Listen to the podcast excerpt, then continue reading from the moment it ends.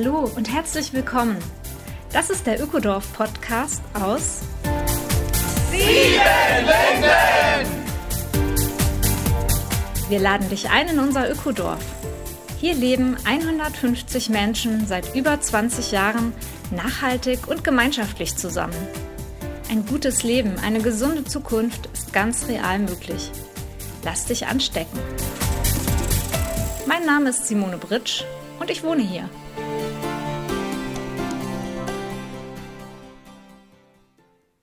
Hallo und herzlich willkommen, Folge 36, Ökodorf Podcast aus Siebenlinden. Vor wenigen Tagen ist der neue Weltklimabericht des Weltklimarates erschienen. Leider ist kein neuer Trend in Sicht. Die Wissenschaftlerinnen mahnen wieder einmal dringend eine Kehrtwende an. Tatsache ist leider, dass die globalen CO2-Emissionen derweil immer weiter steigen. Das stimmt mich und sicher auch dich hoffnungslos, traurig, ängstlich, wütend. Einer, dem es genauso geht, ist Dr. Tobias Bayer. Er ist Meteorologe in der Klimaforschung am Geomar in Kiel und steht tagtäglich vor der Herausforderung, diesen Fakten ins Auge zu blicken. Er geht in dieser Podcast-Folge auf einige Einzelheiten des neuen Weltklimaberichtes ein und wir gehen darüber hinaus in das Zukunftslabor Ökodorf. Hier probieren wir einen nachhaltigen Lebensstil aus. Wir halten die Lebenslust hoch und den Konsum gering. Und hier hat Tobias die Tiefenökologie entdeckt. Er hat darin einen Weg gefunden, seine innere Ökologie und die äußere Ökologie mehr in Einklang zu bringen. Ich lade ein zu diesem Interview mit einem engagierten Klimaforscher und Klimaschützer. Ja, hallo Tobias. Hallo Simone. Schön, dass du dich bereit erklärt hast, mit mir zu reden zu einem sehr brandaktuellen Thema, nämlich die Klimaveränderung und der Weltklimabericht heute. Danke für eure Einladung. Ja, und ähm, du bist ja ein alter Freund vom Ökodorf sozusagen. Also du kommst seit zehn Jahren regelmäßig hierher und wir haben uns im Vorgespräch auch nochmal so daran erinnert, wie das anfing mit dir und dem Ökodorf damals. Genau, das war eben 2012, als ich das erste Mal bei euch war. Damals eben für ein Seminar über die Tiefenökologie bei Gabi Bott und ein Seminar über gewaltfreie Kommunikation.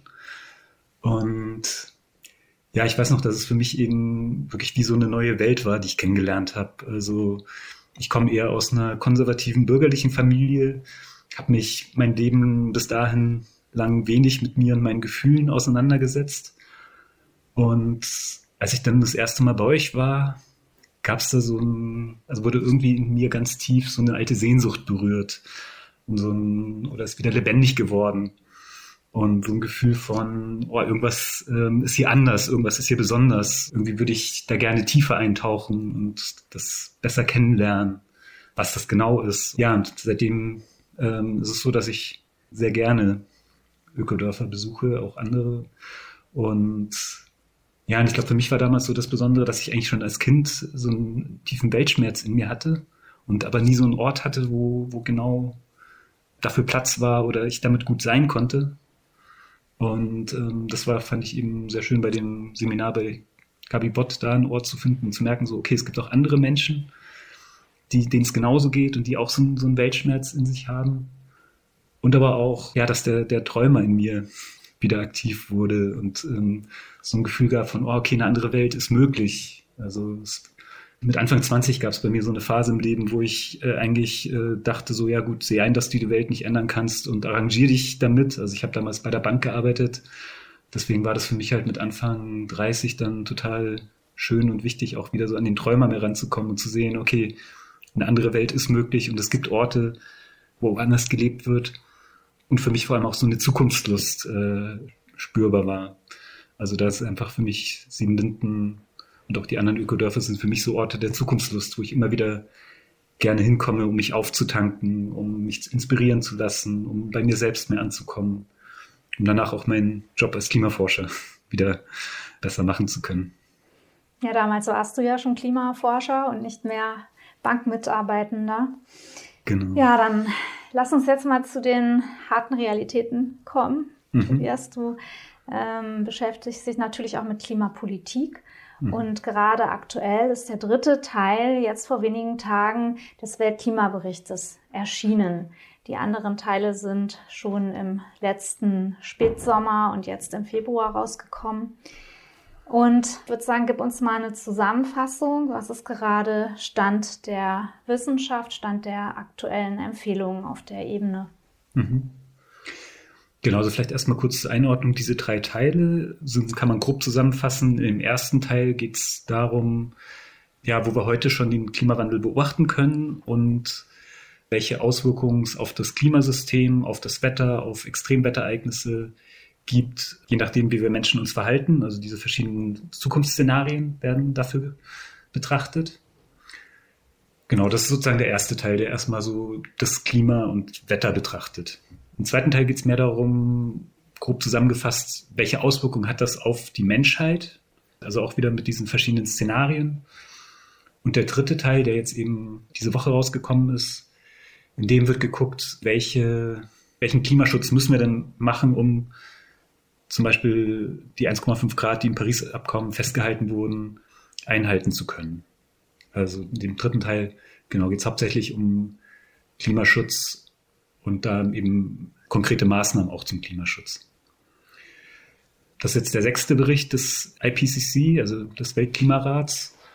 Und ja, eigentlich ähm, hat sich der Grundtenor seit dem ersten Bericht nicht gravierend geändert, dass wir Menschen ähm, nach wie vor auf einem Pfad sind, der die Erde eher um drei Grad erwärmt als um 1,5 Grad erwärmt. Also dieses Problem kennen wir eigentlich schon sehr lange. Also eben die erste Klimakonferenz gab es 1979, mein Geburtsjahr. Ähm, wow. Also seitdem wissen wir eigentlich von, von dem Problem. Ja, und eigentlich jeder neue IPCC-Bericht sagt vom Prinzip her das Gleiche, dass wir, ja, dass wir zu langsam sind bei den, was, was, was bisher getan wird dass wir die Erderwärmung immer deutlicher sehen, dass also die Politik deutlich schneller handeln muss, wenn sie halt wirklich das 1,5 Grad Ziel noch einhalten möchte. Ja, du sagst dein Geburtsjahr 1979. Ich erinnere mich, dass ich Anfang der 90er Jahre in meinen Uni-Vorlesungen zum Thema Klima und Wetter auch bereits die gleichen Kurven gesehen habe, die ich heute wieder erblicke. Sie sind sicherlich genauer geworden. Die Prognosen sind detaillierter, aber leider hat sich bloß an dem Verlauf der Kurven nichts geändert. Das ist natürlich auch äh, schwer zu verstehen, ähm, dass in den letzten Jahrzehnten so wenig ähm, ja, Kehrtwende vollzogen wurde in dem Bereich, also auch für mich. Ähm, vielleicht sagst du uns noch mal was dazu. Warum ist es so wichtig, die 1,5 Grad maximale Erderwärmung wirklich einzuhalten? Da sind sich ja nun mal alle einig. Genau, also am einfachsten kann man es veranschaulichen, wenn man es mit einem Aufprall von einem Auto gegen der Wand, äh, also wenn ein Auto gegen eine Wand fährt, vergleicht. Weil da macht es ja auch einen Unterschied, ob man mit 50 km/h gegen eine Wand fährt oder mit 100 km/h gegen eine Wand fährt. Es ist so, dass die Auswirkungen des Klimawandels mit der Erwärmung nicht linear zunehmen, also ähm, dass sie eher eine Exponentialkurve folgen. Und dass also mit jedem 0,1 Grad, wo wir die Erde mehr erwärmen, die Auswirkungen nicht nur ein bisschen mehr werden, sondern deutlich mehr werden. Genauso, wenn wir wieder auf das Beispiel mit dem Auto ähm, zurückkommen. Also wenn ein Auto gegen eine Wand fährt, da können wir uns heute mit Sicherheitssystemen wie Airbags und Knautschzonen dagegen schützen, aber eben auch nur begrenzt bis zu einer gewissen Geschwindigkeit. Also es gibt da einfach eine Grenze von dem, was physikalisch und technisch möglich ist. Und genauso ist halt auch beim Klimawandel, dass äh, über einer gewissen Erwärmung ähm, einfach wir in einen Bereich kommen, wo wir uns als Menschheit nicht mehr anpassen können. Und deswegen ist es, finde ich, fast auch besser, von Menschheitsschutz zu sprechen und nicht von Klimaschutz, weil die physikalischen Gesetze des Klimas, ähm, die funktionieren auch in einer 10 Grad wärmeren Welt, aber oder in einer 3 Grad wärmeren Welt, aber wir Menschen kriegen spätestens bei 3 Grad, gibt es Studien, die ganz klar sagen, dass das Ende unserer Zivilisation bedeuten kann. Ja, es wird ungemütlich. Ne? Also wir werden Lebensräume verlieren, die eben für, unser, für unseren Körper gut erträglich sind. Es wird enger werden auf der Erde. Und die Frage ist, wie eng wird es werden? Dieser Teil 3 vom Weltklimabericht. Dort sind ja nun konkrete Maßnahmen auch nochmal besprochen worden, die ja auch ewig bekannt sind, unter anderem Ausstieg aus der Verbrennung fossiler Energieträger, auf Erneuerbare umsteigen, aber auch sowas wie die technische Verringerung von Treibhausgasen. Das finde ich einen wichtigen Punkt, dass du das vielleicht auch nochmal uns erläuterst. Was soll das heißen?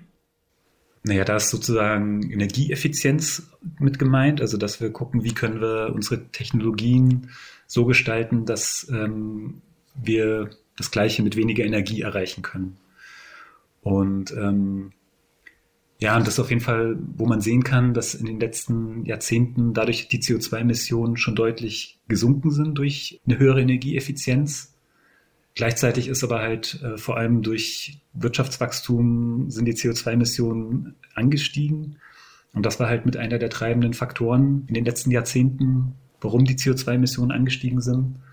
Und um da auch wieder so ein anschauliches Beispiel zu bringen, ist unsere Herausforderung, wie eine aufwärtsfahrende Rolltreppe runterzulaufen. Also das heißt, durch äh, Wirtschaftswachstum steigen die CO2-Emissionen. Das ist ähm, sozusagen einfach, also da gibt es einen ganz engen Zusammenhang zwischen der Wirtschaftskraft oder dem Wirtschaftswachstum und den CO2-Emissionen, weil unsere Wirtschaft, unser Lebensstil einfach auf Kohlenstoff im Moment aufgebaut ist.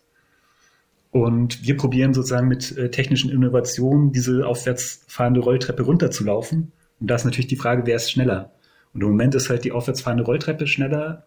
Und das heißt, wir müssen da auf jeden Fall deutlich äh, an ein Tempo zulegen, dass wir eben dort eben schneller runterkommen und vor allem ja, was mir eben zu, zu wenig noch in, in diesen ganzen IPCC-Berichten auch benannt wird, ist sowas wie Lebensstiländerung, das Thema Suffizienz. Also wie kann ich eben durch einen anderen Lebensstil auch an fossilen Brennstoffen einsparen.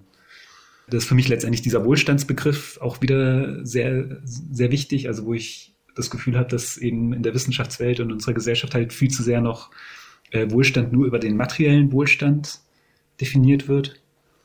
Und ja, für mich einfach deutlich, in den letzten Jahren deutlich geworden ist, so, ich glaube, das, was, was uns wirklich glücklich macht, kann man oft nicht mit Geld kaufen. Und ähm, deswegen finde ich da halt auch, auch spannend, wenn man eben Wohlstand anders definiert, also wie es Vivian Dittmann in ihrem neuesten Buch gemacht hat, also wo sie sozusagen auch Beziehungswohlstand und ökologischen Wohlstand, kreativen Wohlstand und spirituellen Wohlstand auch als anderen Dimensionen definiert hat ne, und Zeitwohlstand. Also genau, da finde ich, gibt es eben auch spannende Alternativen. Ja, also für mich war tatsächlich ein kleiner Schock, dass eben auch im Weltklimaratbericht die Kernkraft wieder ins Spiel gebracht wird. Ich denke, da sind wir beide uns auch einig, dass das wohl nicht sein kann, dass man das eine mit dem anderen kompensiert. Das sind zwei riesige Probleme auf der Welt, die da sollte man wohl nicht dabei gehen und das eine mit dem anderen lösen, oder? Ja, auf jeden Fall. Also ähm, zum einen haben wir jetzt schon zweimal erlebt, welche Risiken Kernkraft bringt. Und auch jetzt wieder im Ukraine-Krieg gab es ja da ähm, Meldungen, dass es besorgniserregend war und dass das sozusagen, gerade wenn in Kriegsgebieten Atomkraftwerke stehen, dass das halt auch ein großes Problem sein kann, dass die Sicherheit nicht mehr so gut gewährleistet kann. Und ja, das andere ist, dass natürlich es zwar kurzfristig vielleicht ein äh, Energieträger ist, der ähm, einen relativ geringen CO2-Ausstoß hat, aber eben uns langfristig einfach massive Probleme bringt durch, ja, durch die Endlagerung von, den, von dem Atommüll, der einfach noch sehr lange nachstrahlt. Also es ist auf jeden Fall alles andere als nachhaltig ist. Und das andere, was ich aber eben auch an dem neuen IPCC-Bericht äh, hoffnungsmachend fand, dass sie dort ganz klar gezeigt haben, dass mittlerweile die Erneuerbaren günstiger sind als fossile Brennstoffe und auch Atomkraft. Also selbst wenn man sozusagen mit unserem heute normalen ökonomischen Berechnungen draufschaut, wo sozusagen die externalisierten Kosten noch nicht mal mit eingerechnet sind, sind wir also jetzt mittlerweile schon an dem Punkt, wo eben erneuerbare Energien günstiger sind als eben die fossilen Brennstoffe und Atomkraft. Und das ist auf jeden Fall was, was mir total Hoffnung macht, weil das bedeutet, dass also es jetzt auch mittlerweile aus einem ökonom ökonomischen Aspekt total Sinn macht, mehr in erneuerbare Energien zu investieren. Und wir leben einfach in einer sehr ökonomisch geprägten Welt und das auf jeden Fall den erneuerbaren Rückenwind geben wird. Ja, ich meine, der Weltklimarat gibt nur Empfehlungen raus. Also die können ja die Welt nicht regieren, sondern müssen schauen, was machen jetzt die lokalen Regierungen damit. Da können wir nur hoffen, dass äh, da wieder ein Aufwachen passiert, ist auch der Fokus von ganz diversen Themen, die in den letzten zwei Jahren unsere Tagespolitik bestimmt haben, wieder zurückkommen zu dem, was die Zukunft ausmachen wird. Und du hast es aber auch sehr schön schon angesprochen, es kommt natürlich auf jeden und jede Einzelne auch an. Es kommt auf alternative Lebensstile an. Die können sicherlich von der Politik attraktiver gemacht werden, als das bis jetzt vielleicht der Fall ist. Aber vor allem geht es, glaube ich, um uns alle und um die Art, wie wir leben wollen. Ganz konkret mal. Und ja, da du ja das Ökodorf Siebenlinden und andere Gemeinschaften kennst, wie siehst du uns denn da, uns Ökodörfler, die hier Tag ein, Tag aus auf unserer Scholle versuchen, irgendwie ein bisschen was anders zu machen, unseren Fußabdruck zu verkleinern, unseren CO2-Fußabdruck? Hm. Also ich selber habe ja auch mal für eineinhalb Jahre in einem Ökodorf gelebt, also im Ökodorf Zeck. Äh, von daher kenne ich das Ganze auch von intern etwas genauer. Und ja, ich fand zu dem Thema ein Statement von eben einem, der in Ökodorf Tondorf lebt, äh, sehr spannend, wo eben auch auf einer Podiumsdiskussion eher gefragt wurde, so ist, was ist denn jetzt ein Ökodorf? Ist es Weltflucht oder ist es ein Zukunftslabor? Weil ich zum Beispiel, wenn ich Menschen, die jetzt noch nie in einem Ökodorf war, von Ökodörfern erzähle, für viele eben so als erstes Bild eben so dieses Aussteigertum eher kommt. Also dass Menschen irgendwie sich aus der normalen Gesellschaft verabschieden, um so ein Aussteigerleben zu führen wo ich merke, so, nee, das fühlt sich für mich halt überhaupt nicht so an, sondern da fand ich eben dieses Statement von dem Thomas Mayer sehr schön, dass er eben meinte, so, ja, für ihn fühlt sich das viel mehr nach Weltflucht an, zum Beispiel in der Stadt zu wohnen und sich überhaupt nicht mit dem Zustand unseres Planeten, uns, unserer Welt zu beschäftigen, als in den Ökodorf zu gehen und dort mit Menschen gemeinsam zu gucken, welche Alternativen können wir denn leben, welche äh, Alternativen können wir denn wirklich praktisch umsetzen, und zwar alle Dimensionen der Nachhaltigkeit. Also deswegen finde ich da die Ökodörfer super spannend, weil dort ja wirklich auf engstem Raum, also alle vier Dimensionen der Nachhaltigkeit gelebt werden, geguckt werden, ausprobiert werden. Und deswegen, also ja, sehe ich die auf jeden Fall als Reallabore, als Zukunftslabore. Und für mich war auf jeden Fall die Zeit äh, im Ökodorf auf jeden Fall auch ein totales Resilienztraining. Also, wo ich einfach gemerkt habe, ähm, ich habe da so viel über äh, das Leben gelernt und eine ganzheitliche Sichtweise auf das Leben. Das war auf jeden Fall auch, was ich sehr, sehr spannend fand und was für mich auf jeden Fall mich in meiner persönlichen Resilienz sehr weitergebracht hat. Ja, wenn du sagst ganzheitlich, dann meinst du ja auch Lebensfreude und dass wir eben nicht nur im materiellen eine Befriedigung finden, sondern ja, ganz viel Glück ja auch im Zwischenmenschlichen liegt und im kulturellen und in der Natur, wo einfach überhaupt kein CO2 ausgestoßen wird oder fast gar nichts. Und wir haben das mal letztendlich messen lassen als Ökodorf Siebenlinden. Und zwar hat die Universität Turin in Italien netterweise mal unsere Daten erhoben vor einigen Jahren. Und wir haben tatsächlich ähm, knappes Drittel des Bundesdurchschnitts, was den ökologischen Fußabdruck angeht, also den CO2-Ausstoß pro Person. Wir müssen aber auch zugeben, wir liegen immer noch über dem, was weltweit pro Kopf eigentlich ähm, sozusagen klimaverträglich oder wie sagtest du, menschheitsschutzmäßig ähm, verträglich wäre. Also auch wir im Ökodorf haben hier noch Luft nach oben. Aber immerhin sind wir da schon auf einem ganz guten Weg und ich möchte einfach nochmal betonen, ja, dass hier Lebensfreude und so weiter sicherlich über dem Bundesdurchschnitt liegt. Kann man auch nachgucken auf unserer Website www.siebenlinden.org und es gibt eine eigene Podcast-Folge dazu, die ich mal mit Christoph Strünke gemacht habe, wer da mal reinhören möchte zum ökologischen Fußabdruck in Siebenlinden.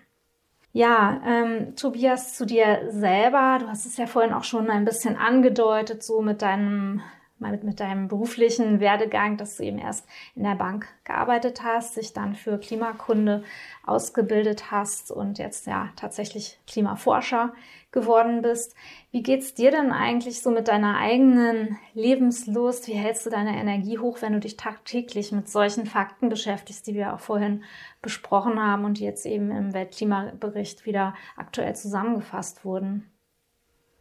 Naja, es ist äh, schon was, was mich auch immer wieder frustriert, was mir Angst macht, ähm, was mir Sorgen bereitet, was mich ohnmächtig fühlen lässt. Also ja, einfach das jetzt über die Jahre mitzubekommen und zu merken, okay, es tut sich leider viel zu wenig. Also das war auch mit ein Grund, warum ich damals eben auch zu dem Seminar von, von Gabi Bott 2012 gefahren bin, weil ich so das Gefühl hatte, so oh, selbst ich als also ich habe damals Metrologie studiert mit dem Ziel oder mit dem Wunsch zur Lösung dieses Pro Problems beitragen zu können.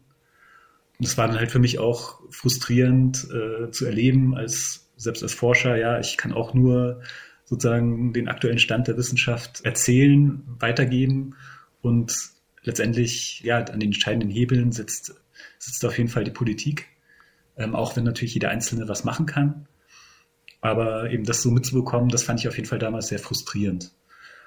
Und ja, und für mich ist es so durch den, dann auch durch den Besuch im Ökodorf, ist nochmal klar geworden, okay, es gibt neben dem Top-Down-Ansatz, also dass sozusagen die Regierung die entsprechenden Entscheidungen oder Veränderungen vorgibt, gibt es ja auch noch den Bottom-up-Ansatz, also dass äh, Menschen aus der Gesellschaft aktiv werden und gucken, was können sie verändern. Und ja, damit habe ich mich die letzten zehn Jahre sehr intensiv beschäftigt und eben auch über die Tiefenökologie. Ja, und ich merke also, dass das mir auf jeden Fall ganz viel Hoffnung gibt. Also gerade auch, was denn 2019 mit Fridays for Future passiert ist, das hat auf jeden Fall das Thema erstmal in, die, wirklich in die Medien gebracht, in das Bewusstsein der Menschen gebracht. Also ich halt gebe seit 2014 Vorträge über den menschgemachten Klimawandel und äh, bekomme da ja sozusagen auch mit, wo, wo stehen denn die Menschen eigentlich, die zu meinen Vorträgen kommen. Und während ich halt äh, vor 2019 immer erst noch erklären musste, so was ist denn eigentlich der menschgemachte Treibhauseffekt und merke ich, dass also seit 2019 da einfach viel mehr Allgemeinwissen vorhanden ist in unserer Gesellschaft. Ja, und dass da dadurch sich auch schon ganz viel verändert hat und dass das letztendlich mir auf der anderen Seite eben Hoffnung macht. Also genau, und deswegen gibt es in mir da beide Seiten. So die eine, die da auch immer wieder ohnmächtig und äh, frustriert ist, und die andere, die aber auch ja mit Hoffnung und Zukunftslust in die, in die Zukunft schaut. Und vor allem halt ja auch so dieses zu merken, okay, ich kann meinen Beitrag leisten und hoffen, dass andere ihren Beitrag leisten und dann am Ende vertrauen. Ja, jetzt fiel schon öfter mal der Begriff Tiefenökologie. Ich denke, das sollten wir kurz erläutern. Das ist nicht jedem und jeder geläufig.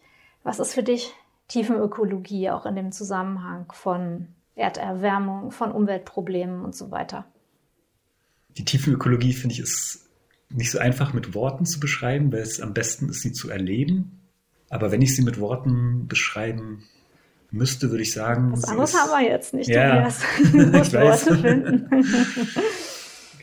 ich würde sie letztendlich als ähm, eine tiefe Weisheit des Lebens äh, bezeichnen und vor allem halt auch eine ganzheitliche Betrachtung des Lebens, also sozusagen nicht nur auf der Kopfebene, wo ja die Wissenschaft so ihren Hauptfokus drauf hat, sondern eben auch ja den Körper mitnimmt, die Gefühle mitnimmt und dass also dann am Ende ich aus dem Ganzen, also aus Kopf, Herz, Körper befähigt werde, im Sinne des Lebens mich einzusetzen. Das ist für mich die Tiefenökologie. Ja, und da gehören natürlich auch die Gefühle dazu. Ich denke, das ist ein Bereich vom Menschen, der ganz schnell angetriggert ist. Also gerade wenn ich auch solche ähm, Berichte lese, wo es ja irgendwie nicht vor und nicht zurückgeht anscheinend seit Jahren, ja, mhm. dann entsteht einfach ja Unmacht, Wut, Verzweiflung, große Ängste natürlich, was wird die Zukunft bringen? Und da hat die Tiefenökologie auch einige Tools, denke ich, zu bieten. Gabi Bott hat mit mir die Podcast-Folge Nummer 22 gemacht, Anfang des Jahres, Active Hope. Also da kann man gerne auch nochmal reinhören, um da ja einen ersten Eindruck nochmal zu vertiefen, auch wenn klar, ich verstehe, was du sagst, Tobias. Eigentlich ist es eine, eine Methode oder ein Werkzeugkoffer, der erlebt werden möchte. Ne?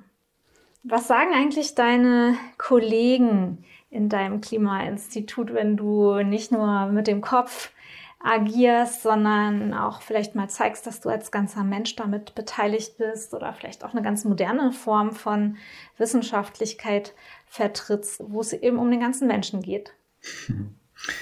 Ja, es ist, ähm, fühlt sich für mich manchmal an, wie wirklich in zwei verschiedenen Welten leben.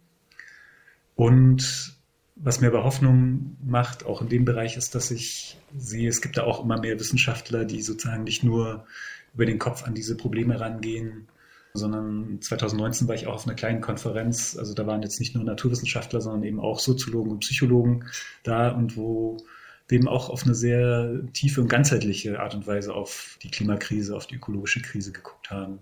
Ja, das macht mir einfach also Hoffnung, dass es eben, da jetzt eben auch wie dieses Projekt in Potsdam, in Potsdam gibt es eben ein Projekt, das sich genau auch mit dieser sozusagen mit dieser Ganzheitlichkeit, ganzheitlichen Sichtweise beschäftigt. Das Projekt nennt sich A Mindset for the Anthropocene. Nochmal langsam. A Mindset for the Anthropocene. Okay, das setzen wir mal in die Show Notes, würde ich sagen, wer da nachschauen möchte. Genau. Und ähm, ja, also wo, wo es letztendlich um so eine ganzheitliche Sichtweise, auch wissenschaftlich auf die Themen gibt. Also in der Wissenschaft ist ja sozusagen in meinen Augen ein Problem, dass äh, sozusagen die Wissenschaft so zersplittert ist, also dass natürlich die Psychologen auch auf die Gefühle ausgucken, die zum Beispiel die Klimakrise in uns auslöst, aber jetzt die reinen Naturwissenschaftler ja nicht. Und dass dementsprechend da auch so, eine, so ein transdisziplinäres Arbeiten immer wichtiger wird, um halt auch da die verschiedenen Forschungsdisziplinen zusammenzubekommen. Und das finde ich halt immer spannend, wenn ich mich dann zum Beispiel halt auch mit äh, Klimapsychologen auseinandersetze oder unterhalte, dass die letztendlich das, was zum Beispiel auch in der tiefen Ökologie gelehrt wird, dass die das total unterstreichen und verstehen. Ähm, Scientists for Future, Tobias, das ist ja eine Bewegung, die ähm, eigentlich im Zusammenhang mit Fridays for Future oder auch als deren wissenschaftlicher Arm vielleicht verstanden werden kann. Du bist da aktiv, ja? Was ist daraus geworden so in den letzten zwei Jahren? Haben wir nicht so viel gehört davon? Naja, Scientists for Future hat sich damals äh, gegründet, als ein gewisser Politiker den Schülern, die auf die Straße gegangen sind, gesagt hat, geht doch mal wieder zurück auf die Schulbank und überlasst es mal den Profis. Daraufhin haben wir, die Profis, dann gesagt, so, ähm, ist nicht ganz richtig, was dieser gewisse Politiker eben sagt. Eigentlich ist das, was die Schüler da auf der Straße fordern, genau das, was wir von der Wissenschaft schon seit 20, 30 Jahren sagen. Und bisher habt ihr auf uns nicht gehört. Deswegen ist es total wichtig, dass die Schüler auf die Straße gehen. Und deswegen stellen wir uns als Wissenschaftlerinnen und Wissenschaftler hinter diese Schüler und jungen Leute, die auf die Straße gegangen sind. Also von daher genau, Scientists for Future, so unser Slogan ist, wir liefern die Fakten, also dass wir zu dieser Diskussion, die durch Fridays for Future angestoßen wurde, dass wir dazu die wissenschaftlichen Fakten liefern. Und das machen wir auch nach wie vor. Und ähm, ja, man kriegt davon vielleicht so nicht, nicht so viel mit, weil, glaube ich, einfach auch in den letzten zwei Jahren durch, durch das Corona-Thema und jetzt aktuell durch den Ukraine-Krieg einfach das Thema Klimakrise, Klimaschutz ja ein bisschen in den Hintergrund gedrängt wurde. Also gut, letztes Jahr war es ja mal wieder ein bisschen mehr in Deutschland in den Medien durch diese Flutkatastrophe im Westen von Deutschland. Aber ansonsten, klar, war es jetzt die letzten zwei Jahre ähm, einfach durch diese anderen beiden Krisen sehr stark zurückgedrängt. Ja, ist auf jeden Fall toll zu hören, dass es euch noch gibt. Ich wünsche da wirklich mehr mediale Öffentlichkeit dem und sehe uns auch jetzt hier als Teil davon. Du koordinierst da auch mit und wir werden es auch nochmal in den Show Notes zeigen, wer da mehr über den neuesten Stand der Dinge sehen möchte, sich weiter informieren möchte. Mir persönlich macht es total viel Hoffnung, ähm, dass du tatsächlich als Klimawissenschaftler im Ökodorf auch unterrichtest und zwar zusammen mit der Tiefenökologin Gabi Bott. Also ich finde das super, dass ihr ein gemeinsames Format habt und ihr werdet vom 29. April bis 1. Mai hier sein, ein Seminar Active Hope in der Klimakrise. Was kann ich da lernen und erleben? Also dieses Seminar ist sozusagen daraus entstanden, dass ähm, Gabi und ich uns mal darüber unterhalten haben, so was, was können wir gemeinsam kreieren. So ich, ich mit mehr so dieser Sichtweise als Wissenschaftler und Gabi eben so als Expertin für Tiefenökologie. Und genau, und daraus ist eben dieses Seminar entstanden, wo zum einen es von mir eben so diesen Input, also gibt, wo stehen wir aktuell bei der Klimakrise, also die aktuellen Fakten und es dazu Übungen aus der tiefen Ökologie gibt, um das Ganze auch ja nochmal tiefer zu durchdringen, also auch eben genau zu gucken, was löst das in mir aus an Gefühlen Und ja, wie kann ich da eben aus der Ohnmacht ins Handeln kommen? Wie kann ich trotz äh, dieser ja, harten Fakten eine hoffnungsvolle Haltung auch kommen und letztendlich ja, im besten Fall das Thema mit Zukunftslust anpacken und meinen Teil dazu beitragen, dass, dass wir das Thema äh, in den Griff bekommen. Ja, Active Hope ist ja auch so ein Begriff von Gabi, der da immer wieder genannt wird, finde ich auch sehr passend, sich wirklich ja, durch diese Talsohlen auch durchzuarbeiten und in eine aktive Form von Hoffnung und in die Tatkraft reinzukommen. Und ja, du stehst für mich da auch sehr an so einer Stelle, Tobias. Ich habe da wirklich Hochachtung davor, auch vor dem Spagat, den du machst und als Person auch aushältst mit einem Bein in der Wissenschaft, mit, andere, mit dem anderen Bein im Aktivismus, in der tiefen Ökologie, im Machen. Und ja, finde es einfach sehr schön, erleben zu dürfen, dass jemand sich so ganzheitlich wirklich dieser Sache, die unser aller Zukunft, wie gesagt, sehr bestimmen wird, widmet. Und in dem Sinne danke ich dir für das Gespräch. Ich freue mich, dass du in ja, wenigen Tagen fast schon, Wochen hier im Ökodorf zu Gast sein wirst. Und ja, danke dir. Ja, danke dir.